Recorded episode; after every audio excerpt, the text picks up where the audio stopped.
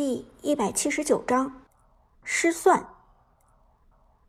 由于苏哲方面有四个业余选手，所以炮战队的这些成员一开始根本没有把这场比赛放在心上。就像刚才老 K 所说的那样，大家都觉得这只是杜鹃想出来给大家在王者城市赛前培养自信的一场热身赛。反正职业战队虐业余选手，随便打打就好了。可是，自从边路苏烈送出一血，随后中路老 K 被 gank，上路花木兰被 gank，开局短短几分钟的时间，堂堂职业战队炮已经被对面业余联盟拿下了三个人头，更何况核心队员老 K 和阿飞谁也没有到四，这终于唤醒了炮战队的危机感。我怎么有一种不祥的预感？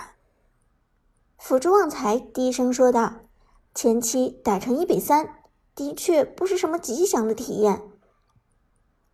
老 K 尴尬的咳嗽一声：“大家认真一点，不要被苏哲牵着鼻子走了。”阿飞点头道：“没错，旺财，你多去边路支援一下。若边路没有问题，就保护野区。咱们已经被对面反了两波野了。”打野李元芳更是重重点头。如果我判断没错，对面的诸葛亮打野刀已经叠了十层了，十层可是八十点法术攻击，你们可一定要小心了。炮战队的人到现在才意识到，这根本不是什么培养信心的友谊赛。对面的苏哲从未准备手下留情，一个诸葛亮打野的套路凶险万分，已经虐得他们找不着北了。而此时，苏哲拿下花木兰的人头之后，并没有着急退回安全地带，而是直接开启了小龙。诸葛亮叠加被动刷野神速，同时还有姜子牙、虞姬和白起的帮助，四个人打小龙的速度极快，几乎整个过程不超过二十秒的时间。不过，炮战队还是准确的发现了苏哲的行动，中路老 K、打野李元芳和辅助张飞。及时赶到了小龙坑外徘徊，但苏哲根本不担心他们的干扰，冷静指挥道：“继续打龙，他们不敢冲进来硬抢。”而就在此时，老 K 的嬴政终于到了四级，到四的嬴政有了大招，远程输出相当不俗。小心嬴政开大抢龙，虞姬你去驱赶他一下。所谓驱赶。无外乎就是简单的吓唬一下，虞姬手上捏着被动，打谁粘住谁。一般情况下，根本没人敢被虞姬靠身。不过陈天野显然更加狂躁，直接瞄准嬴政，放了一招一技能楚歌起。不过楚歌起的前摇时间太长，老 K 的嬴政轻松一个蛇皮走位躲了过去，而一技能放空的陈天野恼羞成怒。直接朝着老 K 追了过去，老 K 当然不会傻到被虞姬粘住，利用嬴政更快的位移速度转身离开。眼看着陈天野脱离大部队，狡猾的老 K 在撤退同时开启了三技能至尊王权，五十五支飞箭从天而降，直接朝着陈天野的虞姬射了过来。糟糕糟糕！陈天野吓了一跳。连忙给出二技能大风来，快速逃跑。虞姬在二技能状态下移动速度极快，躲避嬴政的飞剑也不是不可能。看我的蛇皮走位！陈天野扭动身体，夸张的喊道。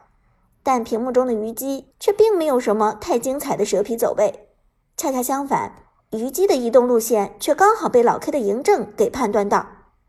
五十五支飞箭，一支不少的打在了虞姬的身上。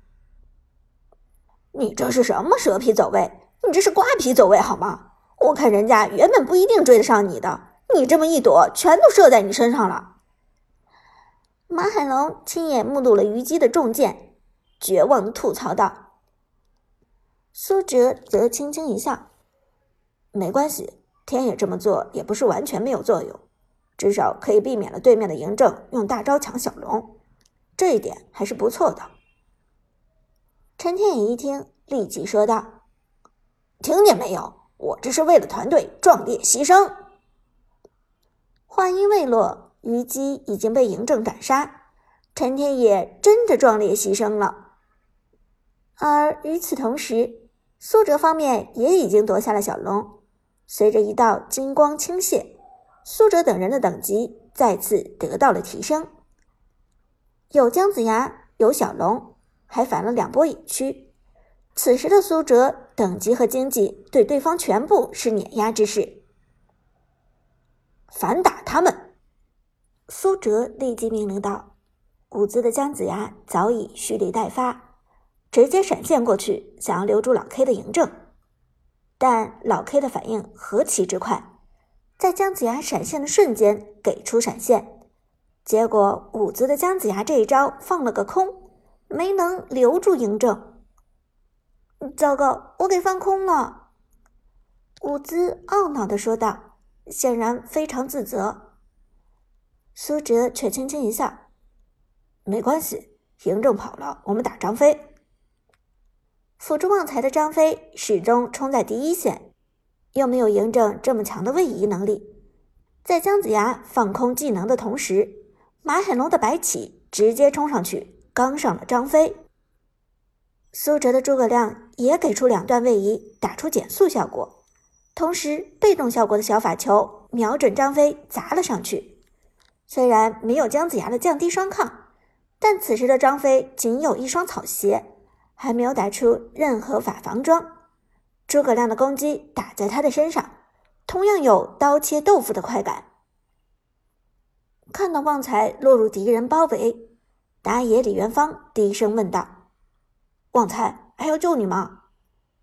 旺财绝望摇头：“别过来了，现在诸葛亮压你三级，来了不是送吗？那我就抛下你了，保重。”李元芳低声说道，趁着诸葛亮屠杀张飞的机会，赶紧去下路清野。而中路的老 K 也同样没有救人的意思，直接回到线上收钱。旺财的张飞完全没有走掉的可能，被诸葛亮纠缠致死，又是一个人头到手。苏哲已经 rampage，不过拿下人头的苏哲并没有杀人的喜悦。而是逐渐意识到了问题。点开状态栏，他发现除了自己的经济领先于炮战队的成员之外，自己的其他队友经济都开始呈现落后的趋势。虽然开局凭借着诸葛亮打野的新奇套路，让 S 六这边占到了优势，但时间一长，队友们补刀差、对线能力弱、经验不足、操作不够的缺点就暴露了出来。这些缺点的直观体现就是经济上的落后。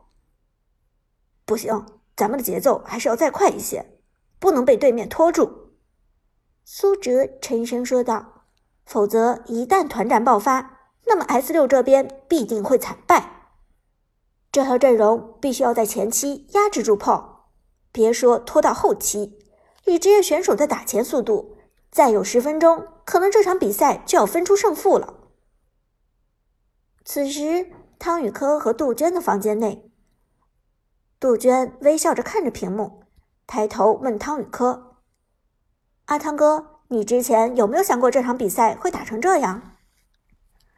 汤宇科轻轻摇头：“说实话，真没想到过，一支主要有尊贵铂金组成的队伍，居然持续在人头数上领先职业队伍，这简直就是个奇迹。”杜鹃笑了笑，随后又道：“但接下来苏哲这边该不好打了。”汤雨科点点头：“嗯，花木兰、嬴政、张飞、李元芳这些人陆陆续续到了四级，到了四级之后就是翻天覆地的变化。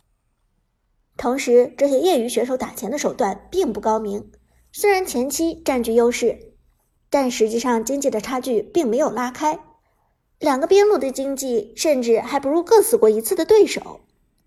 杜鹃道：“还是补刀的基本功不够扎实，业余玩家终究不能和职业选手比。”汤宇科笑着说道：“不过这样一来，更能看出苏哲的素质了。你之所以叫苏哲带着他的朋友们来打友谊赛，不就是为了见识苏哲的这一点吗？没错，的确是这样。杜鹃点头道：“毕竟咱们要做出的是仅次于选拔正式队员的重要决定，所以一定不能太唐突了。究竟该不该选择苏哲，这场比赛咱们可以看得很清楚。”